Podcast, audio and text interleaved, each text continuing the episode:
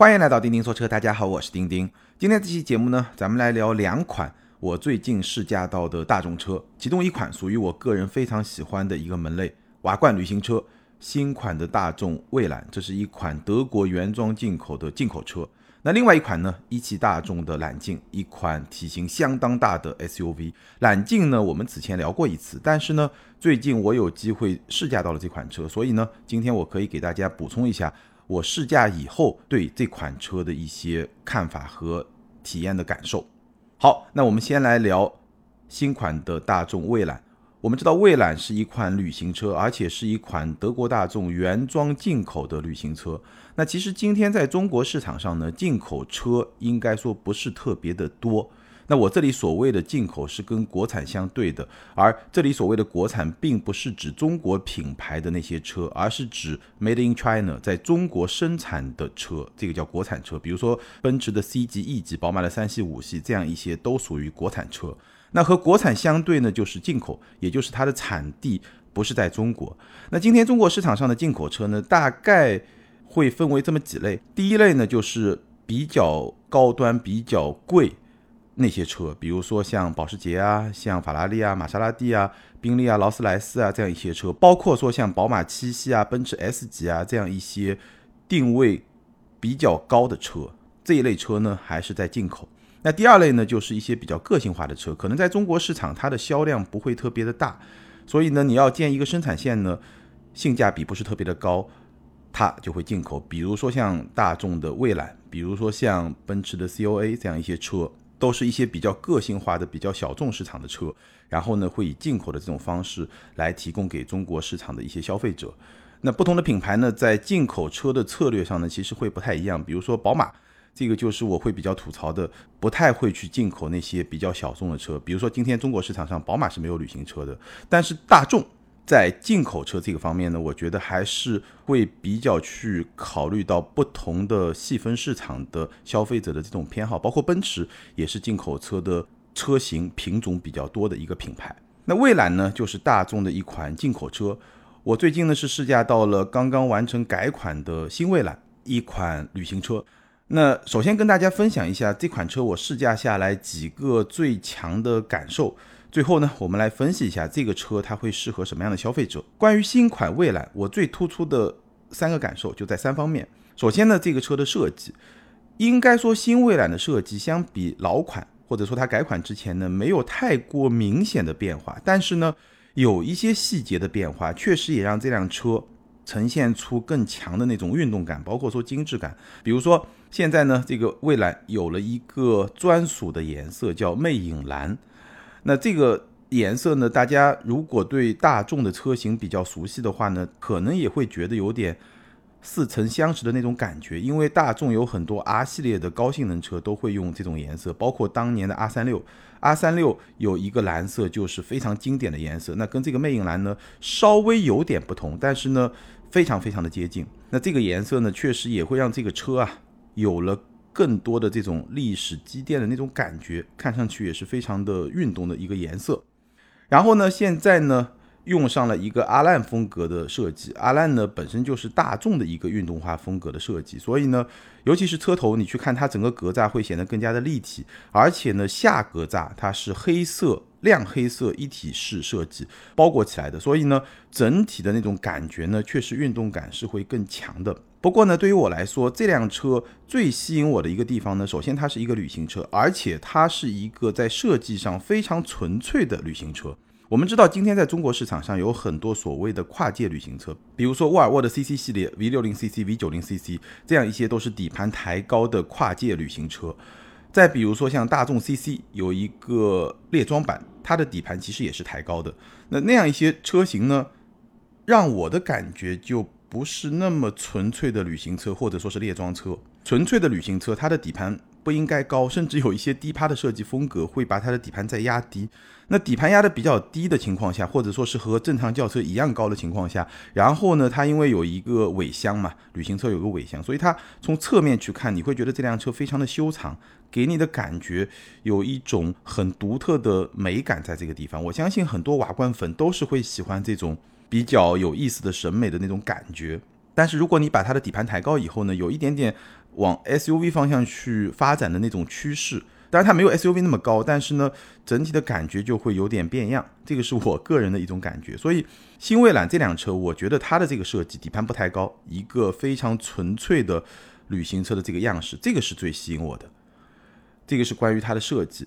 相比改款之前会更加的运动一点，更加的精致一点，同时呢是一个很纯粹的旅行车瓦罐的这么一种设计的风格。第二点呢，其实让我印象非常深刻，就是这辆车的驾驶感受。本来其实对于一辆大众的 B 级车，它的驾驶的感受没有什么太多特别的地方，或者说有很多意外的地方，这个是在我预期之外的一部分。新蔚揽全系标配 2.0T 低功率版的发动机，190马力，百公里加速是八秒左右的一个车，这个是主观的体感，官方并没有公布它的性能数据。这个动力放在这辆车上呢，我觉得谈不上强劲，但是呢完全够用，大概是这么一个水平。它是一百九十马力，其实它相比国产大众的 2.0T 低功率版呢，还是会稍微高那么几个马力，但这个不是关键，关键是。这辆车它是一个标轴的车型，所以呢，其实它相比进入到中国市场的那些长轴的大众品牌的 B 级车，包括同级别的很多长轴的车型呢，它的车身会更紧凑一点。待会我们聊到操控的时候也会讲到，车身更加的紧凑，其实它的动力发挥就会更好一点，它的车也会更轻一点。那关于新蔚揽的动力配置呢，是有一个话题可以跟大家来聊一聊的。因为改款之前，这个蔚揽的动力配置呢，它是入门版本是一点四 T，然后呢，中高配的版本都是二点零 T 的高功率版本。那现在呢，变成了全系的二点零 T 的低功率版本。所以，如果你是跟二点零 T 高功率版本去比呢，它的这个动力确实是有所下调的。那与此同时呢，车的价格也是有所下调的，相当于动力弱了一点，车价也便宜了一点，这么一个关系。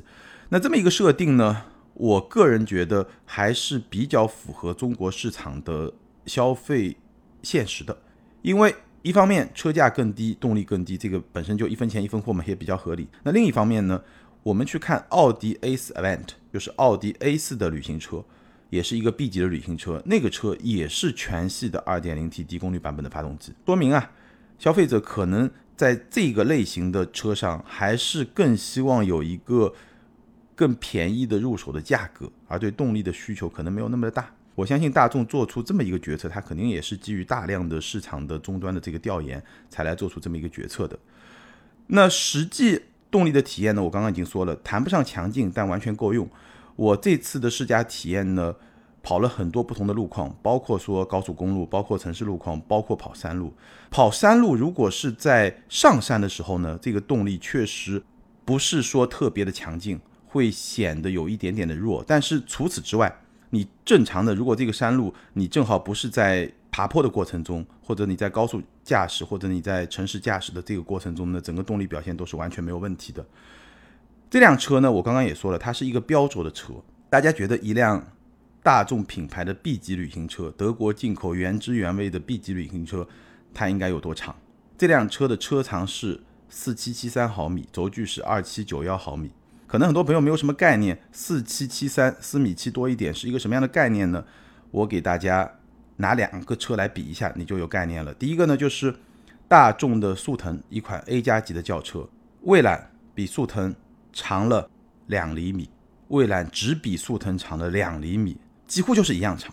或者呢，我们再拿宝马的标轴的三系来比一比，蔚揽比宝马三系的标轴版长了五厘米。也就是说，速腾要比标轴的三系更长，包括说比亚迪的秦 PLUS 要比我在开的上一代的宝马的标轴三系也要更长。所以呢，今天中国市场上很多所谓的 A 加级的轿车，它的车长是已经做到比标轴版的 B 级车要更长的。那落到蔚揽这款车上来看，它的车身只比标轴版的三系长五厘米，当然它们是同一个级别的，这个比三系长，说明它这个车身不短。但是呢，它只比速腾一个 A 加级的轿车长了两厘米，这个我觉得不能说它短，只能说呢，速腾确实拉的比较长。无论如何，蔚揽这么一个车身尺寸，应该说还是一个比较紧凑的车身尺寸，所以它的空间表现会怎么样呢？我体验了一下后排的腿部空间，以我一米七七的身高是两拳出头，头部空间差不多是两指，这个空间确实没有。长轴版的帕萨特啊、迈腾啊那么的夸张，但两拳出头的腿部空间对我来说，应该说在同级别的产品里面并不差，至少这个车它的后排的腿部空间不比凯美瑞和天籁要差，比帕萨特、雅阁、迈腾是要差的，但是呢不比凯美瑞和天籁要差。所以这个腿部空间其实还可以，没有那么夸张，但是完全完全是够用的，两拳出头。那好处在什么地方呢？这么一个标轴的产品，就是它的操控。这辆车的操控是有些出乎我的意料之外的，因为确实太熟悉像帕萨特这样的车，像途观 L 这样的车。那新蔚揽它的操控感受确实有些出乎我的意料之外，方向盘的手感非常的好，这是一个新款的方向盘，它的皮质非常的细腻，而且转向的手感非常的好。什么叫转向的手感非常的好呢？这个描述起来有点玄学啊，但是呢，我大概可以这么说：转向的手感非常的柔顺，它的整个的阻尼感、润滑感非常非常的好。在这个级别的车里面，应该说我觉得是非常非常出乎意料之外的。这个转向的手感，我觉得和宝马的丁字裤的那个方向盘的转向手感已经非常非常接近，几乎就没有什么差别。非常柔顺的一个转向的手感，阻尼感，无论你是在标准或者舒适模式下比较轻的手感，还是在运动模式下相对重一点的手感，它的这种柔顺度都非常的好，而且呢，转向的响应也非常的自然。整个车身呢，因为是一个标轴的产品，它会有一定的紧凑感，它的整个车身的操控响应是比较积极的。你一打方向，马上会有一个比较快的一个响应，整个给你的感觉呢，我觉得像帕萨特、迈腾那样的车。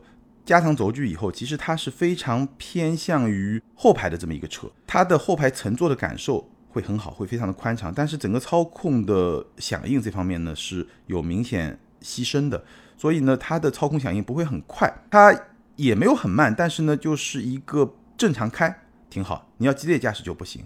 而新蔚揽这个车呢，它的车身的。整个的响应对于一辆 B 级车来说，我觉得还是一个相对比较积极的操控的响应，这个是不错的。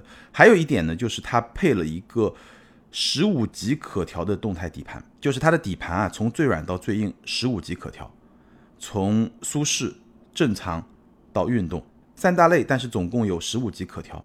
那如果是在最软的状态下呢，这个底盘呢确实非常的舒服。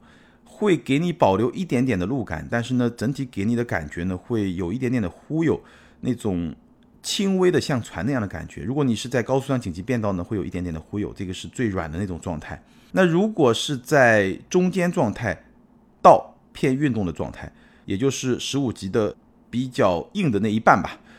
它的整个的路感是非常清晰的，而且呢，侧向的支撑也是比较到位的，整个的操控的感觉就会比较运动。当然了，即便是最运动的那一档，和我的那辆特斯拉 Model 3 P 来比的话，还是会更软一点。我觉得它最运动的那一档，基本上跟我那辆上一代的宝马三系的运动模式下的那一档差不多。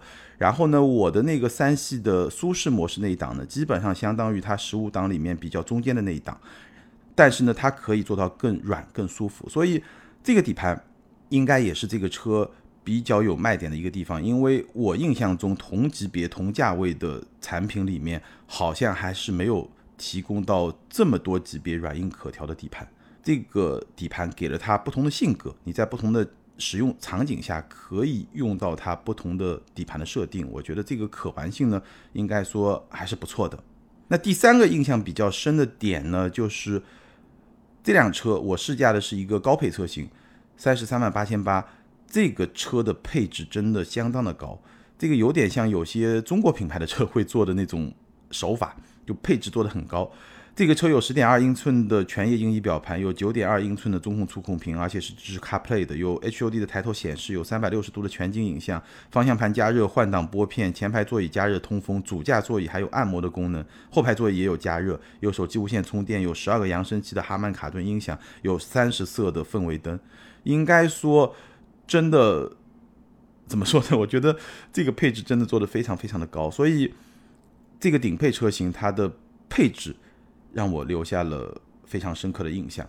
那这辆车呢？我体验下来呢，我觉得整体来说呢，没有发现任何明显的问题，只是有一个小问题，就是它的车机。它的车机呢，有时候会有一些小 bug，比如说我们在试驾过程中呢，上午还正常，下午这个 CarPlay 有一段时间就连不上了，然后过一段时间呢，重启了以后呢，又可以连上了，还是有一些小的 bug，但整体上来说呢，除此之外，我觉得这辆车它整体给我的这个感觉呢，整个体验还是相当不错的。无论是从设计、驾驶，还是说舒适性，还有这辆车的座椅，其实也是一个比较有亮点的地方。它的座椅呢不是很软，表面是比较软的，但内里呢还是比较有支撑性比较强的那种感觉。坐上去呢不像是坐沙发那么软，陷入感很强那种感觉，而是说还是比较舒服，但是支撑性很好。然后呢跑长途，我也没跑特别长的长途，但是呢跑了两三个小时是有的。在这个距离范围之内呢。这个座椅乘坐的感受还是很舒服的。好，那以上呢是关于新蔚揽的一些试驾的体验。那我们最后来分析一下这辆车的价格和它的购买的价值，是不是值得来买？新款的蔚揽呢，现在有三个版本，分别价格是二十六万四千八、二十九万三千八和三十三万八千八。那我试驾这款呢是三十三万八千八的顶配车型。那这个价格贵不贵呢？说实在话，这个价格不便宜。因为毕竟这是一个进口车，我们知道进口车进入到国内市场，它的税负方面的成本大概会比同一款车如果在中国生产要高出百分之十五。也就是说，进口车的价格如果比国产车贵百分之十五，那考虑到它的进口的一些税负的成本的话，这两个车的价格基本上可以认为是差不多的。那如果你把这个车三十万左右的车，你百分之十五减掉四万多块钱、五万块钱来看的话呢，我觉得就是一个比较正常的价格。所以这个车这个价格到底贵不贵，取决于你是不是认同一个进口车它可以比一个国产车更贵这么一个事实。那如果你觉得进口和国产没有什么区别，那这个车肯定是贵的。但如果你认为，你就是觉得一个进口车它有它独特的价值，那我觉得这个车的价格呢，基本上是一个比较正常的表现。从市场的定位来看呢，这个车在三十万这么一个价位的瓦罐中，可以说几乎是独一无二的。它的价格跟沃尔沃的 V 六零会有一定的交集，但是呢，它的配置比 V 六零确实会更高。那同样预算呢，其实你是可以买到一辆国产的奥迪 S L。那为啥？不买 S L 呢？我觉得这个车的消费者啊，其实还是一个比较相对明确的一群人。为什么不买 S L 而要买一辆新蔚蓝呢？那第一个原因就是我喜欢，可能你就是喜欢一个瓦罐的那种风格，比如说我就是喜欢瓦罐的这么一种风格。那第二呢，这个车它是原汁原味的德国进口。很多朋友还是对进口车，尤其是德国进口，会有一些独特的情怀。那第三呢，就这个车的实用性确实相当的不错，后备箱整个的空间相比轿车有非常明显的提升。同时呢，这辆车它又不需要像 SUV 那样，SUV 有同样好的实用性，但是底盘会更高，操控的感受肯定没有旅行车更好。所以呢，如果说你有这么一些考虑，有这么一些偏好。那这个车可能就会比较适合你。那如果说你不认可这一些，那这个车它就不适合你。新蔚揽这个车在中国市场注定是一个相当小众的车，有多少消费者会放弃国产的 S L 去买一辆新蔚揽呢？我相信一定是少数派。只不过对于这个少数派来说呢，这辆车它确实还是有它独特的魅力。好，以上是关于新蔚揽的内容。那接下来呢，我们来聊一聊一汽大众的揽境，一款体型相当大的。SUV 揽境呢，我们之前聊过，但最近呢，我终于有机会试驾到这款车，所以呢，我想再补充一些我的试驾的体验。揽境这款车呢，两句话就可以去概括它产品最核心的特质。第一呢，就是它的静态表现非常的优秀。这辆车的车长是五幺五二，超过了五米一，车宽是二零零二，超过了两米，轴距是二九八零，接近三米。然后呢，这个车是标配六座，可选七座。为什么说它的静态表现非常的优异呢？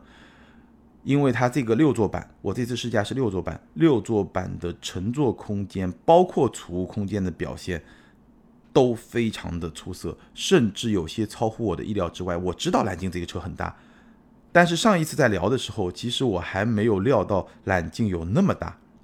这个六座车型，我给大家量了一下，腿部空间。第二排就不要说了，前后可以移动嘛。移到最靠后，那第二排的腿部空间，这个就不用比了，非常非常的大。那如果说第二排留下一拳的腿部空间，第三排的腿部空间对我一米七七的身高来说，还有接近两拳，这个很夸张。这个在七座、六座 SUV 里面，腿部空间非常非常的好。头部空间，第二排、第三排都是四指，也非常的宽敞。而且呢，它的第三排坐垫做的是比较高的，所以呢，你坐在它的第三排是没有板凳感的。SUV 的第三排没有板凳感，真的很难很难。很少很少，这个车是没有的。而且呢，它的第二排座椅下方是有掏空的，所以你坐在第三排，脚是可以深入到第二排座椅的下方的。第三排是一个非常非常正常的坐姿，我甚至觉得它的第二排的坐姿可能会比像高尔夫那样的轿车还要更好，空间坐姿。所以这个车它的乘坐空间表现真的非常非常的出色。那如果跟眼下那台非常网红、非常火的 MPV 塞纳来比的话呢？缺点，它没有侧滑门，所以上下车就没有 MPV 那么的方便。而且呢，它没有二排的腿托，所以第二排呢，你要躺下来呢，可能就没有那么的舒服。但是它的第三排的头部空间明显会比塞纳更好，第三排的乘坐感受、坐姿、头部空间都会比塞纳更好，而且它的视野会更加的通透。所以这辆车的空间表现真的非常的好，前排的储物空间表现也不错。悬浮式的中控台的里面，它设计了一个还挺大的手机槽。那高配车型会有手机无线充电，中低配车型就不会有。中控台的下方还有一个很大的储物格，然后呢，它的中央扶手箱也是比较大的，再加上它车门板上的这个空间也是比较好的，所以储物空间的表现也是不错的。这辆车静态表现非常的优异，优异就优异在。作为一款很大很大的 SUV，它确实把空间挖掘到了非常不错的这么一个程度。第二句话，但是呢，这辆车的动态表现不理想。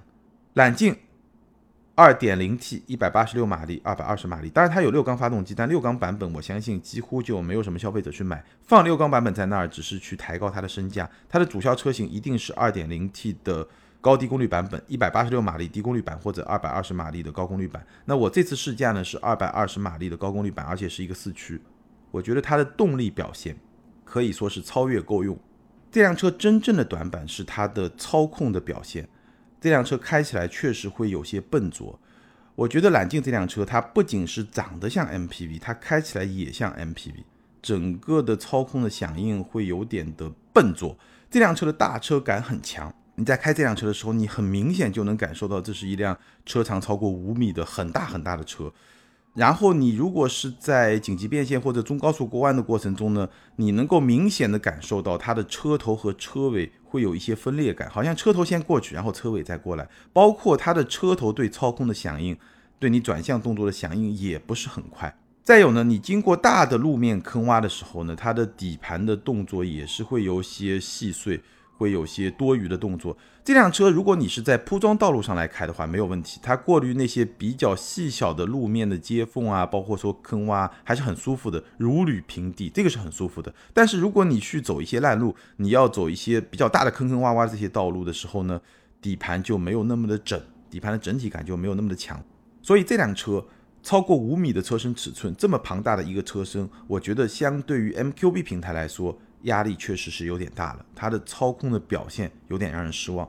那这么一辆车，它会适合什么样的消费者呢？我觉得满足以下几个条件：第一，你确实需要六个座位；第二呢，你就是不喜欢 MPV；第三，你是一个斯文开车的好司机；第四呢，你基本不会离开铺装道路。如果满足这几个条件，那它的优点就能得到最大的发挥，而它的缺点就会得到一定程度的规避。那这个车呢，可能还是会比较适合你。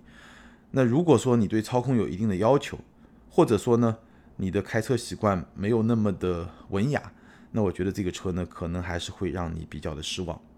好，这部分呢是关于揽境，我们补充了一些我的试驾的感受和观点。好，以上就是今天节目的全部内容。关于这两款大众，你有什么样的观点？欢迎在评论区留言，和更多的听友和钉钉来进行交流和互动。还是那句老话，留言和评论永远都是对钉钉最大的支持。接下来呢，我们来看上期节目的听友留言。上期节目呢，咱们聊了二十到三十万的 SUV 可以怎么来选，ID 是硬标。这位听友他说：“丁丁老师，我六月刚提的比亚迪唐 DMI 尊荣版落地二十二万加，对比你说的这五款车，感觉完全不虚。虽然品牌力是差点，但是家用真的很舒服。有充电条件的话，用车成本又很低，唐 DMI 还是挺香的，真心推荐。最后祝丁丁老师节目越来越好。”我同意你的观点，唐 DMI 这款车呢，我没开过，但是我开过秦 Plus 的 DMI。那唐这个车呢，我此前应该是拍过它的 DM 车型，也就是 DM-P 这个车的视频，也做过音频节目。那个车呢，从它的静态的体验来说呢，我觉得还是不错的。再加上这套 DMI 系统，我相信这个车确实这么一个价位，性价比还是挺高的。我同意你的观点。下一位听友 ID 是普三路，他说。我最终买了荣放混动，但是确实不得不说，内饰是钉钉说的五款车中最工具属性的，基本没啥豪华感可言。前段时间陪朋友去看了新奇骏，说真的，要不是三缸机，我会极力推荐我朋友买的。内饰比荣放好看太多了，确实是大实话。荣放的内饰确实比新奇骏的内饰有明显的差距。感谢你的分享。好，感谢所有听友的留言，也欢迎这两位听友把你们的联系方式通过个人微信号全拼的钉钉小马甲留给我，你们将获得的是由途虎养车网赞助的途虎王牌车载充气泵充气补胎一体机，价值一百九十九元。这个产品呢一机双能，既能给轮胎充气，而且呢带胎压的数字显示，也能应急的补胎。好，以上就是今天节目的全部内容。再次欢迎大家关注我们在 B 站、今日头条这样一些大平台上的视频节目。咱们下回接着聊，拜拜。